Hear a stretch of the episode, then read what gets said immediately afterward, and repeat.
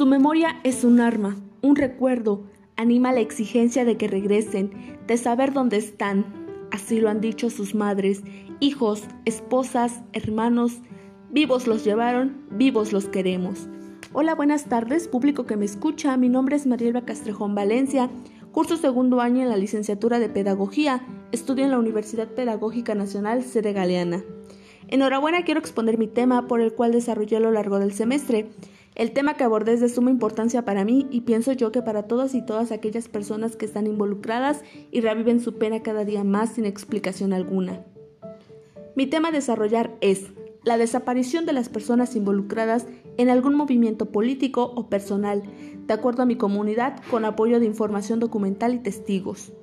El objetivo de cuyo tema es exponer la situación de miles de mexicanos que pasan por la misma situación y que exigen justicia, pero solo son ignorados para no causar conflictos y que la gente se levante en armas. El secreto, la negativa, la ignorancia, el olvido, la tachadura y la rasgadura, las contradicciones, las confusiones, todas son técnicas para desaparecer a las personas, para difuminar su memoria, desconocer los conflictos y callar las batallas. Las personas desaparecidas no pueden estar en el olvido. Sus huellas, su memoria, su identidad, sus luchas, sus batallas, sus esfuerzos son emblemas de una persona que existió, que luchó y vivió. La ausencia es un fenómeno que puede poner en riesgo a las personas que por diversos factores deciden ausentarse de un entorno seguro. La inseguridad en el país cada día es más grave. Los delincuentes aprovechan de la vulnerabilidad de las personas víctimas para cometer otro tipo de delitos. Es por ello que el programa Siempre Presentes en Participación de la Familia busca reducir los índices de ausencias de niñas, niños, adolescentes y adultos. Voy a explicar algunos tipos de desaparición. El primer tipo de desaparición es voluntaria. Son las personas que desaparecen, lo hacen por voluntad propia, no desean ser encontradas, ya sea por motivos personales, económicos, laborales, sentimentales, familiares, etc. El segundo tipo, desaparición, sucede cuando la persona puede ser objeto de algún delito, es decir, que existían causas como secuestro, homicidio, retención o sustracción por parte de algún familiar, etc.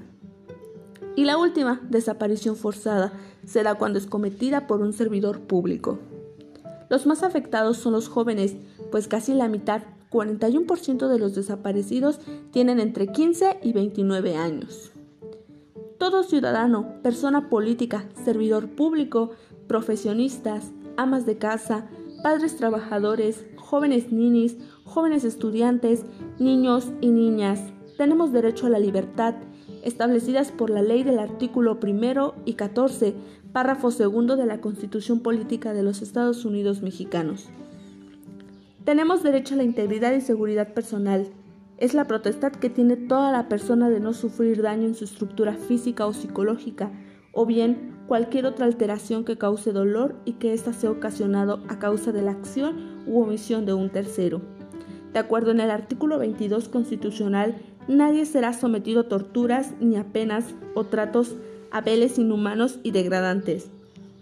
Derecho a la seguridad pública jurídica. Protestad de toda persona a vivir dentro de un estado de derecho.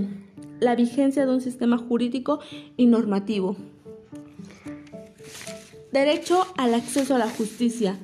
Todo ser humano debe ser tratado de manera igualitaria y equitativa ante una tribuna competente, independiente e imparcial a ser oído públicamente y con las garantías que la propia ley le establece.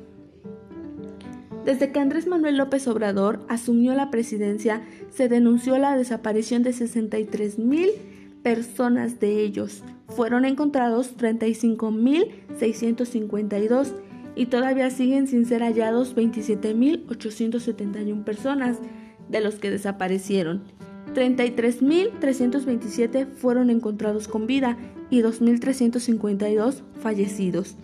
En cuanto a fosas clandestinas, del 2006 al día de hoy hay 3.978 fosas clandestinas, de las que se han exhumado 6.625 cuerpos.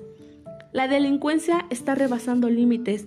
La historia de miles de mexicanos, familias que han llorado por sus seres queridos. El siguiente podría ser tú. No dejes que nadie te manipule. Eres ciudadano. Alza la voz. Tienes derecho a la libertad. Exigimos justicia. Alza la voz.